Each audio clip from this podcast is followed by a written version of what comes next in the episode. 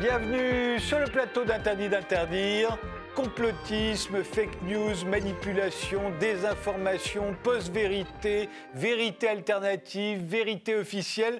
Comment en est-on arrivé là? Le mensonge a toujours existé en politique, mais aujourd'hui il s'est installé au cœur de la vie publique. Pourquoi? Comment? C'est ce, le sujet du nouveau livre d'Anne-Cécile Robert, Dernière nouvelle du mensonge, qui vient de paraître chez Lux Édition. On va en parler pendant toute cette émission. Et l'on commence, comme d'habitude, par une image, celle que notre invité a choisie pour illustrer ce début de 21e siècle. Euh, Anne-Cécile Robert, alors... Euh, Qu'est-ce que ça représente et pourquoi cette image? Ça, représente des chaînes d'esclaves et c'est un monument qui se trouve à Paris et qui a été érigé en, 2008 en hommage au général Dumas, le, père d'Alexandre Dumas. Alors, il existait auparavant une statue qui a été fondue par les Allemands pendant la guerre et qui représentait le général Dumas en grand uniforme. Le général Dumas est un héros de la Révolution française qui a combattu à la tête des troupes euh, françaises et qui s'est illustré en s'opposant à, Bonaparte. Et quand euh, il s'est agi de reconstruire un monument en son honneur, un appel d'offres a été euh, lancé par la mairie de Paris. Et la mairie de Paris a choisi comme symbole du général Dumas ces chaînes d'esclaves. Pourquoi? Parce que effectivement le général Dumas est un ancien esclave affranchi.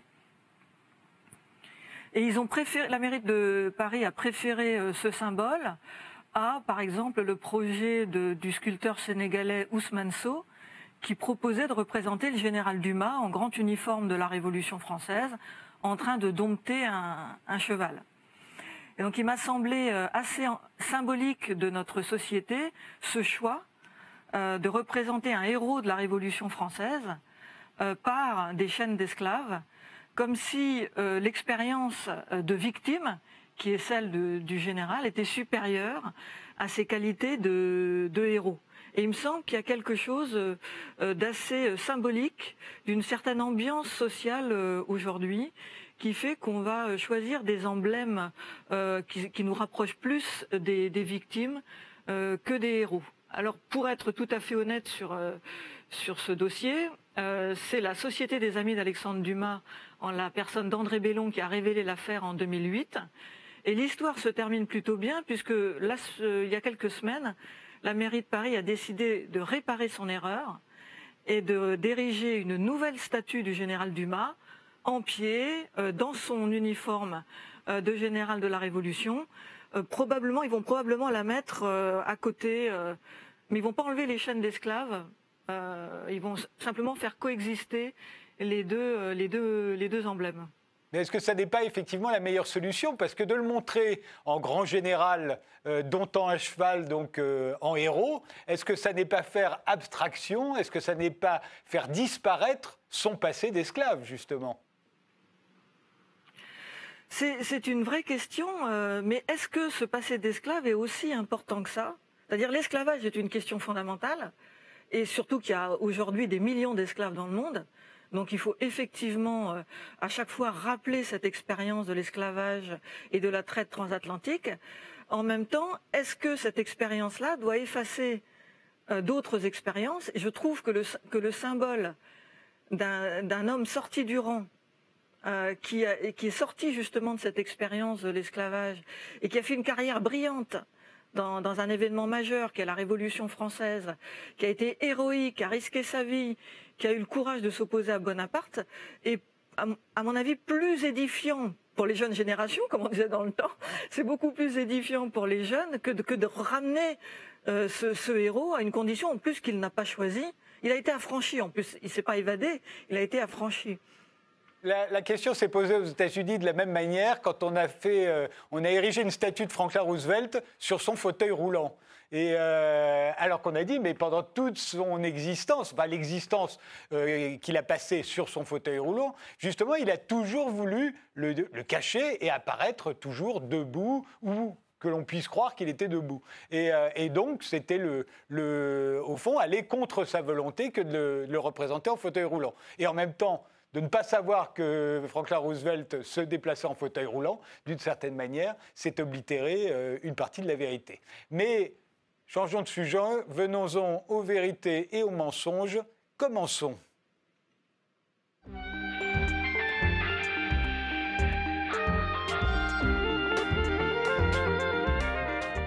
Anne-Cécile Robert, vous êtes journaliste au monde diplomatique et professeur associé à l'Université Paris 8. Vous êtes l'auteur de La stratégie de l'émotion chez Lux. Je vous avais reçu d'ailleurs dans cette émission euh, euh, quand le livre est sorti. Et aujourd'hui, toujours chez Lux, vous publiez Dernière nouvelle du mensonge.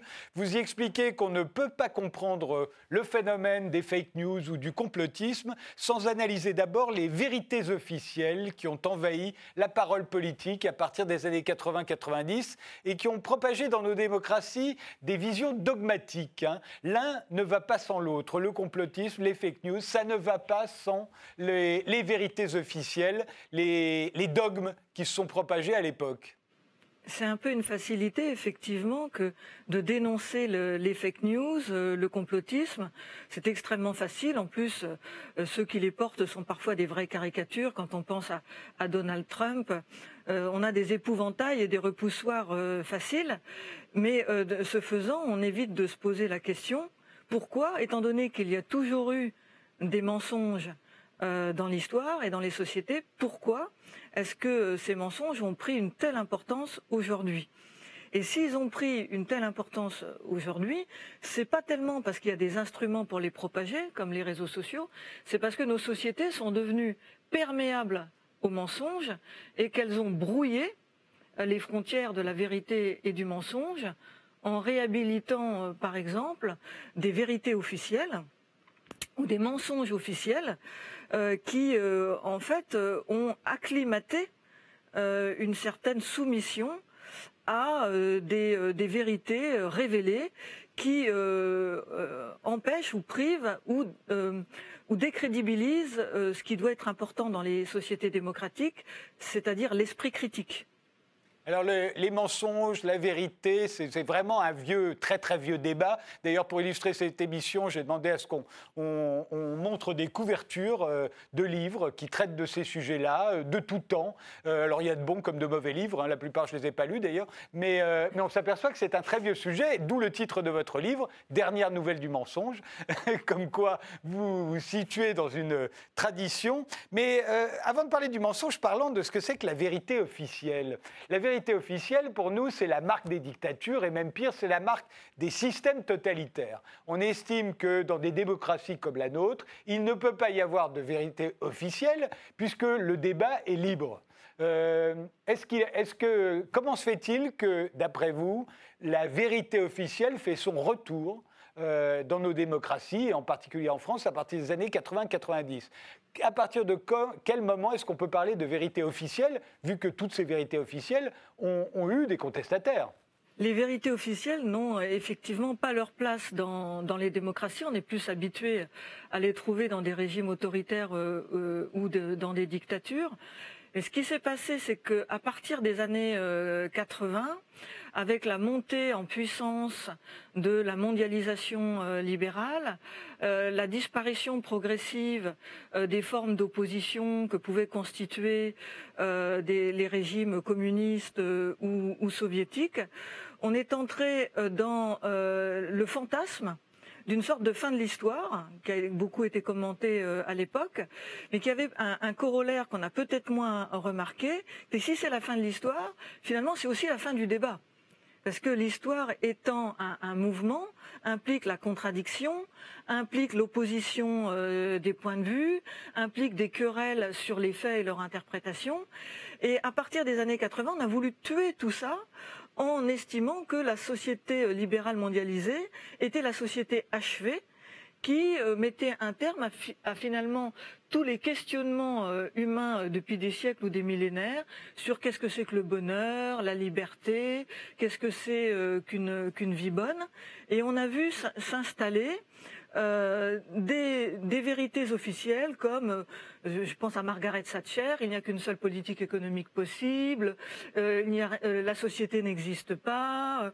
la construction européenne aussi a été pendant un moment le théâtre de, vérité officielle, c'était cette Europe-là et, pas une autre. Et, de ce fait, on a rétréci l'espace du débat et euh, et parfois de manière très violente, je, pense à, la construction européenne avec des personnalités comme, comme Jean-Marie Cavada ou Jacques Delors qui disaient euh, ceux qui contestent, euh, je ne sais plus si c'est le traité constitutionnel européen ou le traité de Maastricht, devraient arrêter de faire de la politique. Ou Jean-Marie Cavada disant ceux qui contestent le traité constitutionnel européen devraient penser à Auschwitz. là, c'est une façon de clore le débat d'une manière un peu spectaculaire. Et ça, malheureusement, ça vient euh, des médias, ça vient de la classe politique démocratique, et, pourtant c'est le contraire de la liberté puisque c'est des pensées imposées. Alors dans le cas de Jean-Marie Cavada, effectivement, c'était de dire euh, euh, devrait penser à Auschwitz, c'est que l'un des arguments de la construction européenne, c'est pour que jamais plus il y ait de guerre en Europe et que la dernière avait mené à Auschwitz, d'où ce, ce, chantage euh, moral qui pouvait s'effectuer et qui s'effectue encore parfois d'ailleurs euh, en, ce qui concerne l'Europe. Est-ce que ce, que vous, euh, ce dont vous parlez, l'instauration de vérités officielles à partir des années 80-90, est-ce que ça n'est pas consubstantiel au fait que l'économie, à partir de ce moment-là, s'est vengée de la politique? En fait, jusque-là, on pouvait faire de la politique. Le général de Gaulle disait l'intendance suivra. Et puis là, à partir de ce moment-là, on dit non, ce n'est pas l'intendance qui suit, c'est le contraire. C'est la politique doit s'adapter à l'économie qui, elle, nous, nous parle de la réalité. Mais tous ceux qui ont étudié l'idéologie, euh, je pense à Claude Lefort, savent bien que l'un des traits caractéristiques de l'idéologie, c'est de se prendre pour la réalité. Et là, dans, la volonté de sortir l'économie du débat politique, il y a quelque chose de profondément idéologique, comme si l'économie était une, science exacte, une, vérité euh, constatée euh, indiscutable, alors qu'on a euh, des exemples, y compris dans l'actualité. Je pense au débat sur la dette. la dette est une réalité, on la voit, la dette Covid tout le monde la constate, et pourtant vous avez des économistes euh, bardés de diplômes euh, qui s'affrontent sur comment expliquer cette dette, euh, comment l'analyser, et comment faut-il l'annuler, pas l'annuler, etc. Donc l'économie c'est quelque chose de forcément politique, et la, prétention à ne pas la discuter est une prétention très idéologique qui consistait à imposer une vision euh, économique libérale, libre-échangiste, au détriment, euh, j'allais dire même pas des, visions socialistes ou, communistes, on n'était même plus là, mais même des visions keynésiennes, c'est-à-dire qui euh, accordent un rôle important à l'État dans l'économie, qui prévoient par exemple des nationalisations, ou euh, de l'industrie, puisqu'on en parle euh, beaucoup euh, aujourd'hui. Donc on est rentré dans, dans, un cycle de méconnaissance idéologique de l'idéologie, comme disait Claude Lefort. Est-ce que ça n'est pas propre à tout pouvoir? Est-ce que tout pouvoir ne tente pas par tous les moyens euh, d'instaurer des vérités officielles, des vérités indiscutables, qu'on puisse plus débattre à perte de vue de choses qui lui paraissent euh, euh, d'ores et déjà réglées, ou tout simplement parce qu'il veut convaincre les électeurs qu'il a raison? Parfois, on impose des vérités officielles, tout simplement pour que, pour que les électeurs soient convaincus que ça va mieux, ou, au contraire que ça va moins bien. Il y a tout un discours sur la violence, par exemple, comme quoi il y aurait une recrudescence de la violence qui était instaurée à partir des années 90, euh, qui ne repose à peu près sur aucun fait. C'est-à-dire que la société française était plus violente il y a 50 ans qu'aujourd'hui, mais on est tous persuadés que c'est l'inverse. Euh, et, personne ne revient dessus. Et moi-même, là, quand je le dis, je suis sûr qu'il y a des gens qui nous écoutent qui disent comment est-ce qu'il peut dire un truc pareil. Vous voyez? Et, euh, c'est comme ça. Le, pouvoir est une des choses les moins pensées je trouve, du monde. Michel Foucault avait écrit des choses très intéressantes euh, là-dessus, euh, entre autres. Mais je suis très frappée de voir à quel point, euh, par exemple, la gauche, euh, qui prétend conquérir le pouvoir euh, au service de visions progressistes, transformatrices de la société, pratique le pouvoir de la même manière que la droite.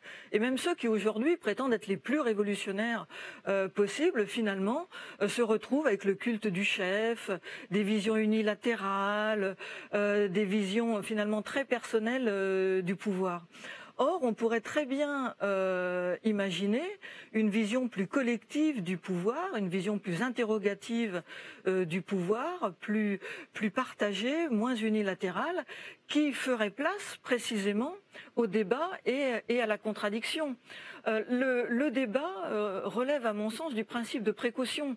Parce que euh, personne euh, n'a la science infuse, personne ne peut prétendre euh, détenir la vérité et tout comprendre de tout. C'est-à-dire, pour, pour plaisanter, on pourrait dire que même Jésus a eu des doutes dans, le désert. Et certains hommes ou femmes politiques aujourd'hui ont l'air, eux, de faire comme s'ils pouvaient découvrir, tout savoir eux-mêmes du monde. En fait, la vérité ne peut être qu'une construction sociale ne peut être que le produit de la confrontation euh, des points de vue. C'est pour ça que je, dis que le, débat relève du principe de précaution, parce que c'est la seule façon, finalement, d'arriver à faire émerger un petit peu de, vérité, parce qu'on a tous les angles euh, de vue, tous les points de vue, et c'est justement leur confrontation, leur mise en débat qui va permettre à la société de se faire une idée. Et c'est ça qui manque euh, aujourd'hui. on, peut, on pourrait dire au fond, il y a eu une époque où, dans la vie démocratique française, il y avait des oppositions et des contestations qui étaient acceptées et entendues. Euh, en même temps, parmi ces contestations, il y avait par exemple la contestation communiste, qui était très importante. Le Parti communiste euh, avait beaucoup d'électeurs, euh, mais qui, en même temps, sur un certain nombre de sujets, reposait sur des mensonges qui étaient les, les mensonges de l'Union soviétique. et effectivement, à un moment, c'est comme si on avait dit bon, bah, maintenant, on arrête avec, euh, avec les mensonges, on ne va plus euh, parler qu'entre gens qui connaissent la vérité. Et par la même occasion, euh, plein d'intellectuels, plein de, plein de contestataires se sont trouvés réduits au silence. Euh, et ça se passe effectivement dans les années 80, 90, à partir du moment où il y a une forme de consensus qui s'établit sur un certain nombre de valeurs, sur un certain nombre de discours. La réalité est comme ça et pas autrement. Et à partir de quoi on va procéder à des excommunications. Mais pas seulement sur l'économie, euh, sur la guerre en ex-Yougoslavie, sur le Kosovo, sur, euh, la violence, sur, sur le terrorisme, sur tout en fait on a construit euh, progressivement des, sociétés euh, euh, obsédées par le consensus. François Mitterrand en parlait beaucoup. Le consensus est devenu une, valeur en soi.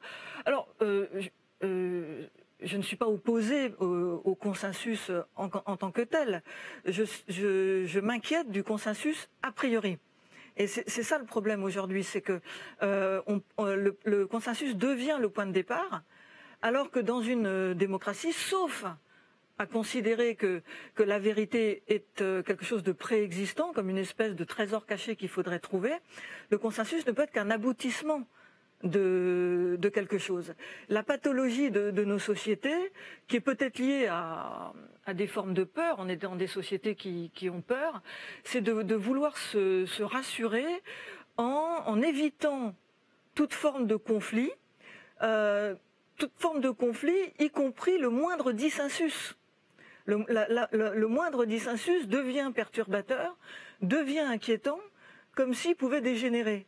Et vous disiez tout à l'heure, euh, vous faisiez allusion à la vie politique euh, il y a 50 ans, ou si on remonte à la Troisième République, la vie politique était beaucoup plus violente euh, qu'aujourd'hui. Je ne parle pas des attentats anarchistes, je parle des échanges qu'il y avait par exemple à l'Assemblée nationale, où on se traitait de, noms d'oiseaux, où on s'insultait euh, copieusement, parfois même grande époque, euh, ça se terminait dans les fossés de Vincennes, où on réglait ça par un duel à l'épée. Je crois que le dernier a eu lieu dans les années 1950. Aujourd'hui, euh, même un, petit nom d'oiseau peut vous entraîner euh, devant un tribunal euh, pour pour insulte, pour on, s'offusque de la moindre chose, ce qui aseptise le débat fait que les, les hommes et les femmes politiques se retiennent, ont peur, on le sent bien, de, de parler, de peur que un mot de travers n'entraîne soit une polémique euh, sur les réseaux sociaux, soit carrément euh, euh, une attaque en, diffamation.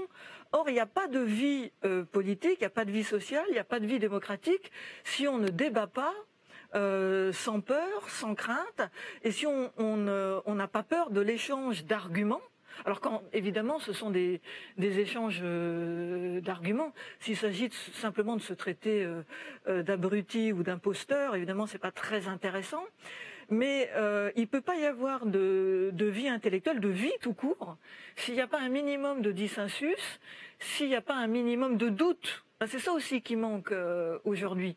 Il ne peut pas y avoir de, vie politique euh, sans, un peu de, doute qui permet justement d'écouter l'argument de l'autre. Si vous êtes convaincu, c'est Michel Rocard qui avait créé un club qui s'appelait Convaincre, ça m'a toujours choqué.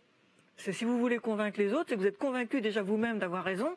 Donc la possibilité de dialogue est, limitée. Donc il faut toujours garder euh, une, part, euh, une part de doute pour que l'espace de discussion euh, puisse puisse s'installer. Sinon, on a au mieux un affrontement de, vérité, au pire une chape de plomb avec une vérité qui s'impose qui s'impose à tout le monde.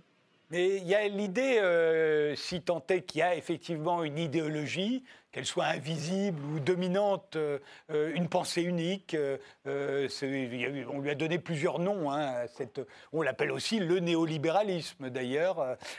tous ceux qui s'y opposent, il est entendu qu'au fond, c'est parce qu'ils ils n'ont pas compris. Et d'ailleurs, le gouvernement, très souvent, parle d'un défaut de communication.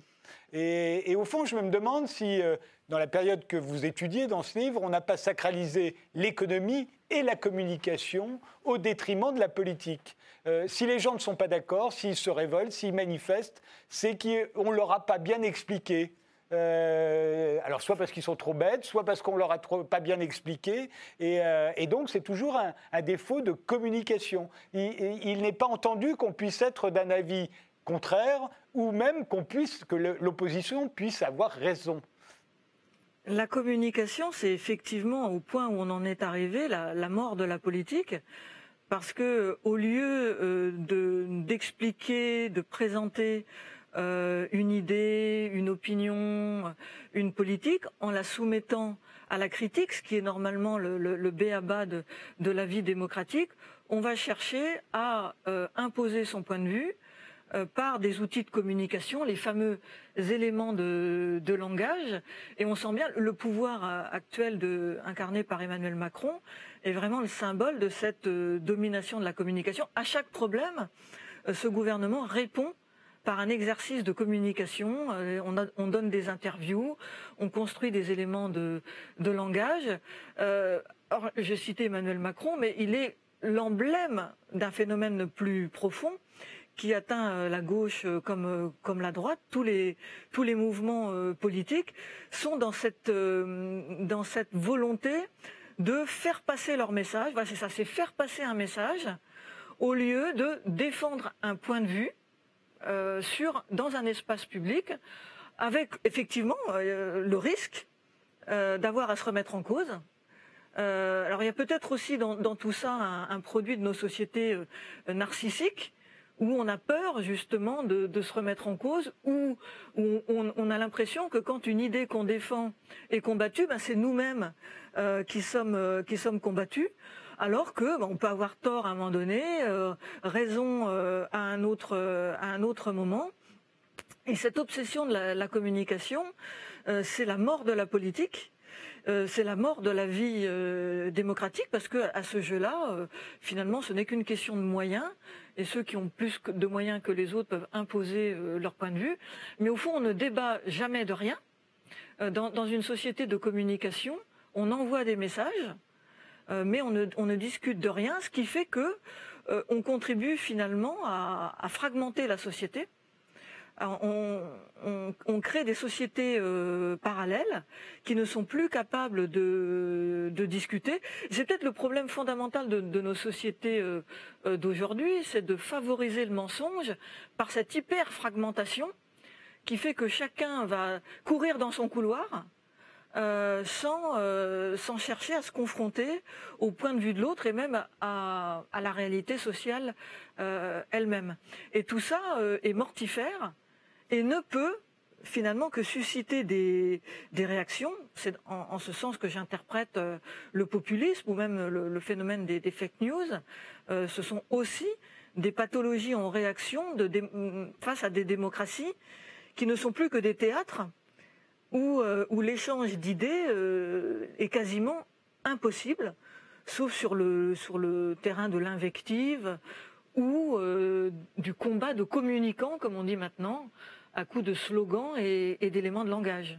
En fait, c'est comment, en étant arrivé à tout un gouvernement pendant le premier confinement il y a un an, euh, nous expliquant qu'il n'y a pas de problème de masques en France, il n'y a pas de pénurie de masques. C'est ce que tout le monde nous a répété. Euh, d'ailleurs, les masques n'ont aucune utilité, donc il ne peut pas y avoir un problème et il ne peut pas y avoir de pénurie. Euh, mais aussi, à l'inverse, c'est toute une frange de la population, et pas seulement en France, qui, elle, a décrété qu'il n'y avait pas de virus. Il n'y avait pas d'épidémie. Tout ça était une invention, un mensonge. Alors, comment on est arrivé à ces deux, euh, à ces deux mensonges euh, qui, se, qui se confrontent? Ben, C'est ce qu'on va voir juste après une pause.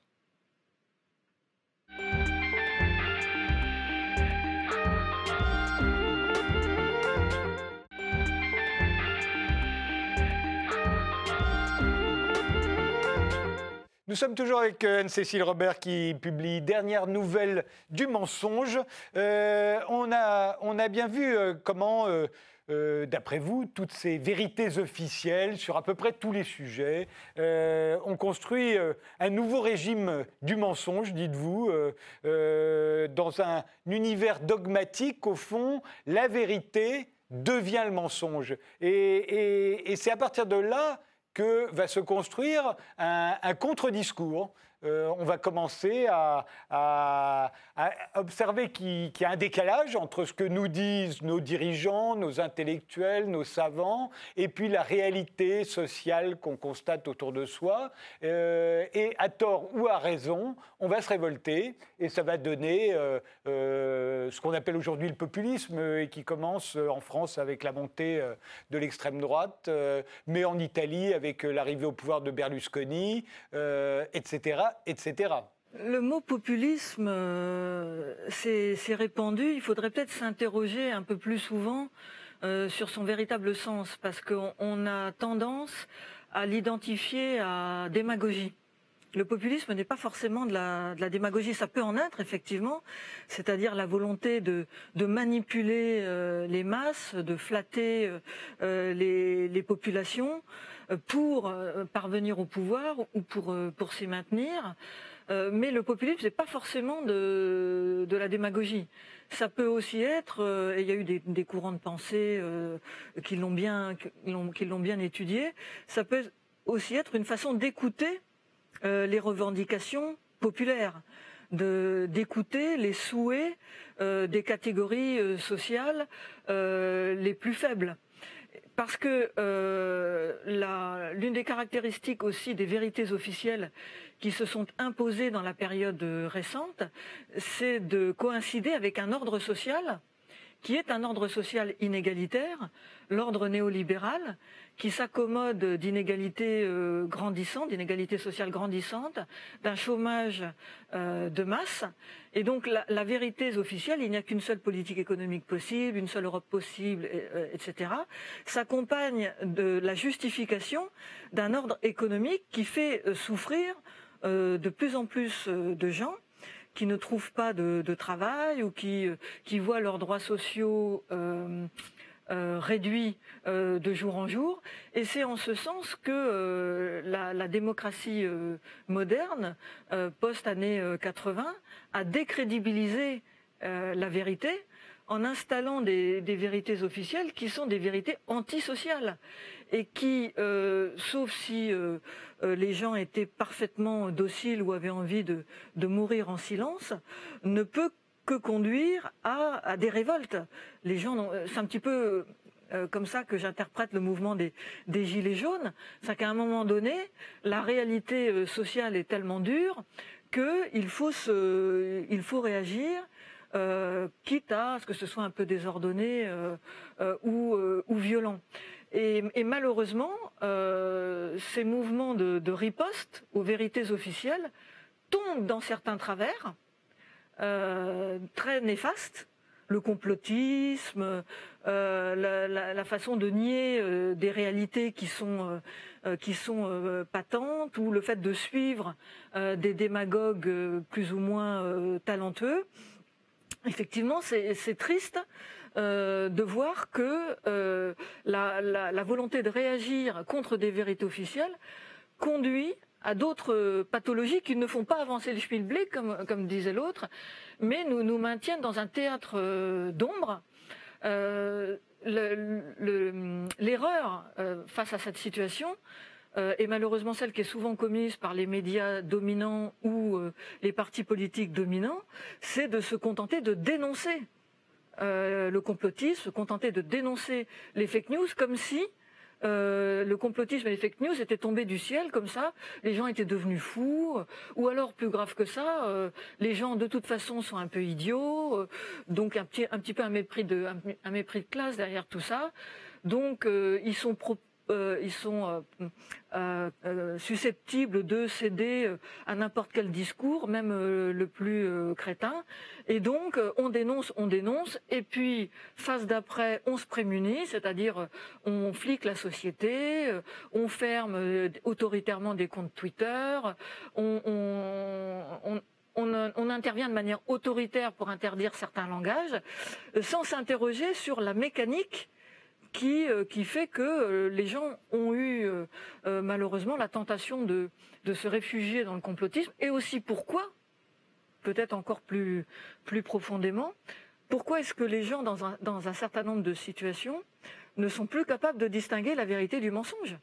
Parce que c'est ça aussi, si les gens, entre guillemets les gens, c'est une formule toujours un peu, un peu bizarre, croient des, des thèses farfelingues euh, sur le, 11 septembre, ça devrait nous interroger quand même. Euh, euh, les gens ne sont pas tout d'un coup devenus complètement idiots. Donc il faut essayer de comprendre ce qui a conduit à ce que les gens ne soient plus en situation de distinguer la vérité du mensonge. Et j'insiste beaucoup dans le livre sur l'esprit critique et la, faculté de juger qu'il faut absolument réhabiliter et qui a été à cause des vérités officielles, euh, battues en brèche, moquées. Euh, il faut réhabiliter euh, l'esprit critique, la liberté de penser et la faculté de juger, comme on disait dans le temps.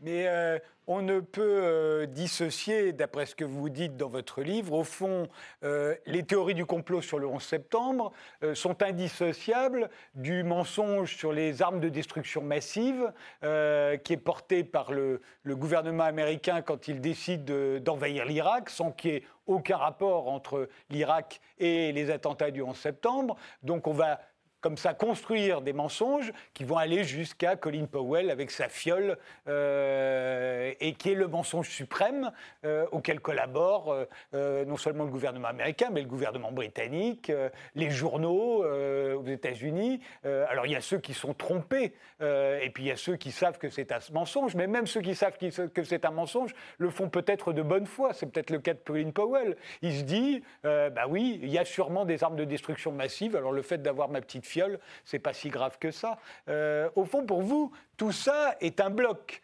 Euh, il n'y aurait pas de. Le succès des théories du complot et du complotisme qui concerne le 11 septembre euh, ne peut se comprendre qu'à la lumière de cet événement-là. Les démocrates ont eux-mêmes décrédibilisé la vérité. Et il faut, se souvenir quand même de la violence de la riposte de l'administration Bush euh, contre Jacques Chirac. Ils ont utilisé tous les moyens de, pression, jusqu'à changer le nom des French fries, les frites, en Liberty Fries. Jacques Chirac a subi des pressions, des coups de fil. On se souvient euh, de euh, François Hollande et d'autres allant quasiment battre leur coulpe devant l'ambassade des États-Unis pour dire qu'ils s'excusaient du comportement de Jacques Chirac. Donc il y a eu quelque chose d'extrêmement violent qui était de la part de gens qui sont supposés et qui continue de donner des leçons aujourd'hui quand même, il hein, euh, faut se le rappeler, euh, qui était supposé euh, incarner la version moderne, avancée du progrès, de la pensée, de la liberté, notamment les sociodémocrates hein, qui avaient vaincu l'hydre communiste, le, le, mensonge soviétique. On attendait, on aurait pu quand même attendre d'eux une forme de respect plus sérieux, plus pointilleux pour la vérité. Eh bien non, tous ces gens ont, marché dans des vérités officielles et ils ont contribué à construire le problème qui, à mon avis, majeur aujourd'hui, c'est que nos sociétés démocratiques sont devenues structurellement mensongères. Elles sont devenues structurellement mensongères, c'est-à-dire qu'elles ne sont plus capables de produire de la vérité, au sens où il ne peut pas y avoir de vérité s'il n'y a pas d'espace public, d'espace social, de confrontation des points de vue. Et euh, nos sociétés, aujourd'hui, euh, sont tellement fragmentées, tellement atomisées, tellement habituées à, la, bataille de la communication, tellement habitués aux logiques de soumission qu'induisent euh, les vérités officielles qu'elles se sont déshabituées au, dissensus créateur, à l'affrontement, au débat libre et raisonné, disait notre ami Condorcet. et c'est de ça qu'il faut sortir. Et ça, ça implique que, les démocrates fassent leur... Euh, je dis les démocrates au sens général euh, du terme, pas les démocrates américains, euh, fassent un peu leur, introspection et réhabilitent le doute. Descartes, le, père du, rationalisme, a fondé toute sa méthode sur le doute. On oublie tout le temps ça. Euh, on a l'impression que le rationalisme, c'est un truc froid comme ça, euh, qui euh, qui consiste à additionner ou ou à regarder des chaînes causales. Non, il y a un doute méthodique au départ, donc il faut qu'on renoue avec le doute méthodique de notre de Descartes, sans avoir peur, et puis avoir suffisamment de respect pour l'adversaire ou celui qui ne pense pas comme nous, pour l'écouter vraiment quitte à effectivement admettre la possibilité qu'on n'a peut-être pas complètement raison. Euh, mais c'est vrai que le, débat, c'est plus dur que le combat. C'est facile le combat, vous arrivez, vous mettez votre armure et vous cognez. Le, débat, bah, ça implique de poser l'armure, euh, et d'accepter euh, de euh, éventuellement de prendre des arguments dans la figure auxquels on n'avait pas pensé et puis de se dire ah oui là peut-être peut-être que j'ai exagéré ou peut-être que je me trompe etc. Il faut faut un peu de modestie, un peu de force aussi. Anne-Cécile Robert, aujourd'hui, on pourrait dire que l'idéologie néolibérale, on va l'appeler comme ça, elle est dénoncée de toutes parts. Elle est dénoncée par les, souverainistes, elle est dénoncée par les protectionnistes, elle est dénoncée par les écologistes, elle est, dénoncée par les nationalistes, par les communistes. Euh, j'ai l'impression, et alors depuis la crise du coronavirus, euh, on a l'impression qu'elle est, en lambeaux. Euh, les, les vérités officielles dont vous parlez ne tiennent plus qu'à un fil, non? Je crois que c'est, c'est ce qui peut nous rendre optimistes finalement, c'est le destin des vérités officielles que d'être à un moment donné euh, renversé parce qu'une vérité officielle, c'est comme un char d'assaut, c'est comme un, bunker. Euh, ça tient euh, le temps que l'infrastructure est solide, mais euh, il y a toujours un moment où quelqu'un fait sauter le char, ou quelqu'un met une grenade dans le bunker. Ça, c'est plutôt rassurant. Ça veut dire que sur le long terme, les soviétiques en ont fait l'expérience. la vie reprend le dessus. Euh, la volonté de, débattre, euh, j'allais dire l'instinct de liberté euh, des êtres humains refait surface et toutes les vérités officielles finissent par être renversées. Donc le néolibéralisme subit ce sort aujourd'hui. il est contesté, critiqué de, toutes parts, pas forcément toujours avec beaucoup d'intelligence. C'est le problème des, vérités officielles qu'à un moment donné, on est tellement content de les renverser qu'on se permet des arguments caricaturaux ou qu'on risque euh, de verser soi-même euh, euh, dans une autre vérité officielle. Et ce qui n'apparaît pas, toujours pas aujourd'hui à mon avis, et ce qui est toujours malheureusement critiqué et déprécié, contrairement à ce qu'on pourrait penser, c'est la démocratie. La démocratie au sens d'espace public libre et raisonné, où les êtres humains peuvent, par la confrontation des points de vue, construire l'intérêt euh, général, cette idée-là est de plus en plus minoritaire aujourd'hui. Euh, l'idée que l'être humain puisse, par sa raison, euh, et aussi en employant son, cœur, euh, construire fraternellement avec les autres euh, un espace de discussion, imaginer un autre présent et se projeter dans le futur. Cette idée-là est de plus en plus critiquée, battue en brèche. J'interprète comme ça, par exemple, même si ça nous sort un peu de notre sujet, le tirage au sort. Une nouvelle mode depuis quelque temps, c'est au lieu de voter, on va tirer au sort euh, des, panels d'individus qu'on va appeler euh, citoyens, mais qui en fait ne sont là que parce que le sort euh, les a désignés et qui sont censés, une fois qu'on les a enfermés dans une petite boîte, faire émerger la vérité, une espèce de Graal qu'ils auraient cherché ensemble. Alors c'est le cas typique de la Convention climat avec évidemment cette absurdité qu'ils aboutissent à des vérités qui sont euh, forcément euh, partielles, qui ne sont pas représentatives de la réalité euh, sociale, puisqu'il n'y a pas eu de véritable débat, autre que la, main du sort, et qui ensuite sont manipulés par, le gouvernement. Et c'est en fait emblématique de visions complètement régressives et primitives, si j'ose dire, de la vérité. la, la, conception de la, vérité qui domine aujourd'hui, c'est euh, la conception de la vérité comme un trésor caché. Il faut chercher la vérité. Alors que euh, la vérité, c'est une construction, et c'est forcément une construction sociale, euh, c'est-à-dire qui implique le maximum de points de vue divergents, et il n'y a pas de vérité a priori. Ce que je reproche aux partisans du tirage au sort et aux partisans des conventions, des conférences citoyennes, c'est de partir de l'idée qu'il y a une vérité à découvrir et qu'on va trouver une vérité objective. Ça, ça me paraît euh, une idée euh, fausse, parce que euh, à partir de, des mêmes faits, on peut regarder le débat, par exemple, si on reste sur le climat, sur les éoliennes.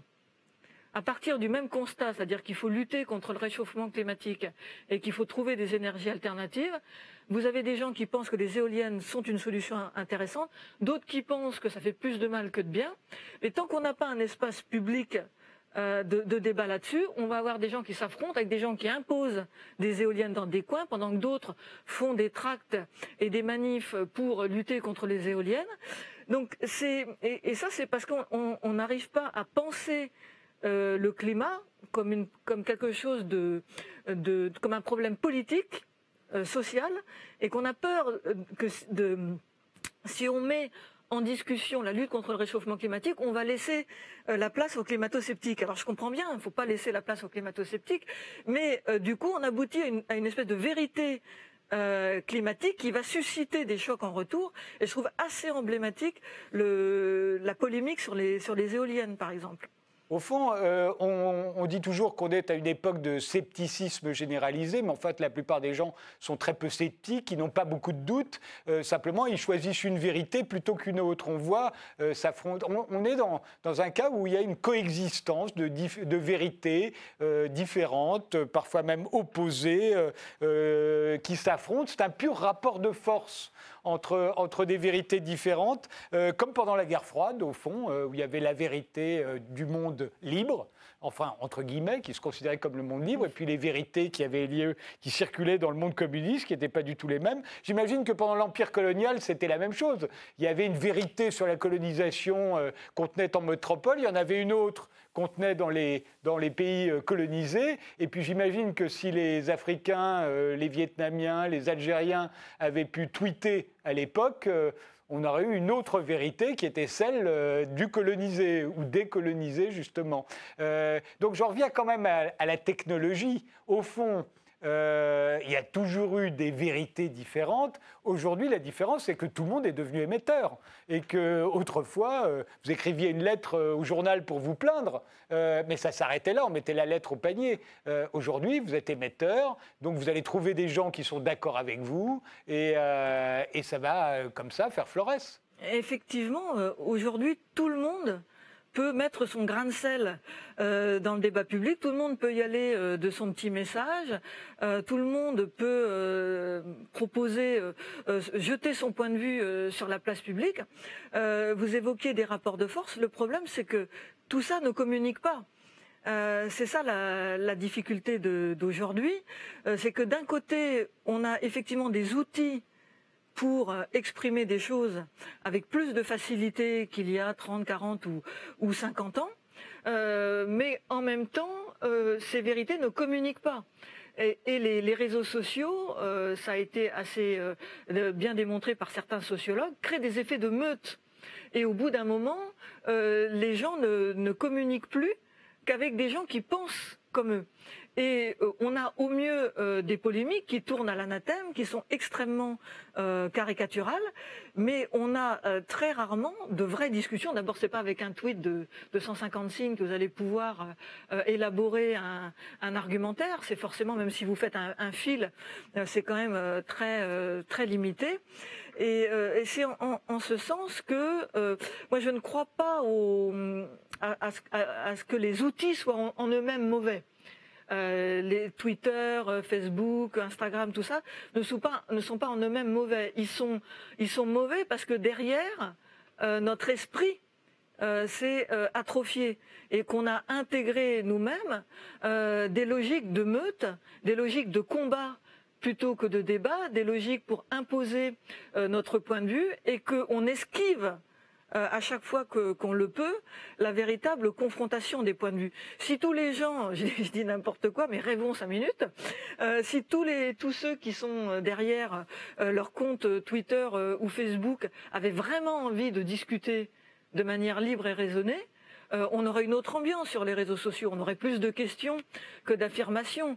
On n'aurait pas tous ces gens qui euh, vous insultent sans vous connaître, euh, qui envoient même pas des arguments. Maintenant, ils envoient, des gifs des petites images où on se moque copieusement de, vous, où on fait des, procès d'intention. et c'est ça qui manque, c'est cet esprit. Il faudrait raviver en fait la flamme du, démocrate la flamme, la flamme du, rationaliste habité par, euh, par le doute pour essayer de, euh, sortir de, ces logiques euh, de guerre, d'affrontement qui sont mortifères parce que la, logique de ça, là on s'affronte sur les réseaux sociaux, mais on sait très bien, vous parliez de violence tout à l'heure, que la violence verbale peut passer à un moment donné à la violence physique et qu'à un moment donné, euh, la, violence verbale ne suffit pas. On commence d'ailleurs à avoir des, affrontements. On a vu Génération Identitaire venir provoquer euh, des manifestants euh, place de, la République. Et c'est la, logique de ces affrontements verbaux, c'est qu'à un moment donné, il y a une forme de passage à l'acte, qui va devenir physique. et si on ne désamorce pas la bombe en réhabilitant déjà le temps long, Aujourd'hui, on est dans une espèce d'urgence. Euh, il faut absolument faire un tweet euh, en trois secondes, donc on ne réfléchit pas.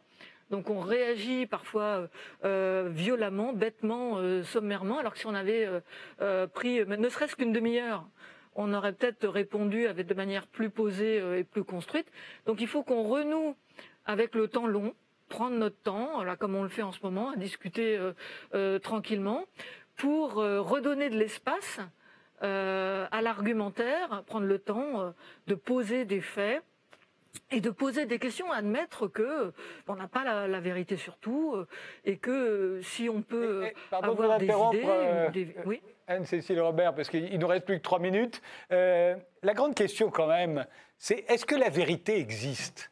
Je veux dire que la vérité scientifique existe jusqu'à ce qu'elle soit remplacée par une autre vérité scientifique qui viendra se substituer à elle. Mais la vérité en tant que telle, au fond, on n'est plus capable de, de, séparer les faits de leur interprétation. Et, même sur un fait, on peut tous être d'accord pour dire que euh, tel fait s'est passé, mais entre son origine et ses conséquences, on va bien voir que personne n'est d'accord avec personne sur tout ça. C'est-à-dire qu'à un moment, il y a de, euh, les interprétations sont tellement multiples, euh, on se dit que les, les divergences sont telles qu'on ne s'entend plus sur rien. La vérité n'est pas quelque chose d'absolu. En fait, elle existe, mais c'est pas quelque chose d'absolu. C'est quelque chose qui repose, c'est quelque chose de relatif, au sens quelque chose qui nous relie aux choses, parce qu'il y a des faits, hein, euh, les faits existent, euh, mais ils ne peuvent prendre leur sens que si on, les confronte à d'autres faits, et si on les confronte au point de vue qu'on peut poser sur eux. Et en ce sens, il y a une méthodologie de la, vérité. L'une des, sources de la confusion actuelle, c'est qu'il n'y a plus de méthodologie. On va prendre une opinion euh, pour une idée. Euh, on, va prendre une impression euh, pour un fait. Donc c'est la question de la, méthodologie, ce qui fait qu'on va distinguer. Et la méthode scientifique, ça dit bien ce que ça veut dire. C'est-à-dire, il y a, j'observe, je vérifie, je confronte, j'éprouve. Et euh, aujourd'hui, c'est tout le contraire qu'on fait. On est dans l'immédiateté. On croit ce qu'on voit. On se fie à nos impressions. Donc il faut renouer avec une forme de méthodologie et avec une forme de constructivisme euh, social et politique qui permet d'avancer dans la construction d'une vérité sociale en admettant que celle-ci pourra être contestée et qu'elle pourra évoluer au fur et à mesure que les sociétés évoluent. Mais euh, sur la politique, les politiques, qu'ils soient au pouvoir ou dans l'opposition, eux euh, ne connaissent qu'une chose depuis l'origine des temps, ça s'appelle la propagande. Euh, tout pouvoir fait de la propagande et toute opposition fait de la propagande aussi. La propagande fait partie du jeu, mais on devrait être capable de la, de la repérer comme telle. Le, problème d'aujourd'hui, c'est qu'on confond propagande, euh, communication, euh, idées, euh, débat. On fait beaucoup de faux débats entre des gens qui pensent la même chose, ou alors entre des gens qui sont tellement opposés qu'il ne peut pas y avoir de, discussion. Et on, devrait, les citoyens, la société devrait mettre les citoyens en situation de détecter la propagande et après de l'accepter pour, pour ce qu'elle est Parfois, euh, il y, a de, la propagande euh, saine, hein, la propagande pour les vaccins, ça peut être intéressant en, période d'épidémie, mais il faut que les citoyens sachent que c'est de la propagande et que, à ce titre, euh, ça peut être sujet à, caution, que ça peut être mis en cause et qu'il n'y a pas de propagande et que la propagande ne résume pas la vérité sociale ni le débat public. Qu'à un moment donné, elle doit se soumettre au tamis euh, du débat public et de l'esprit critique. Merci euh, Anne-Cécile Robert. Euh, dernière nouvelle du mensonge, votre nouveau livre vient de paraître aux éditions Luxe. merci de nous avoir suivis et rendez-vous au prochain numéro.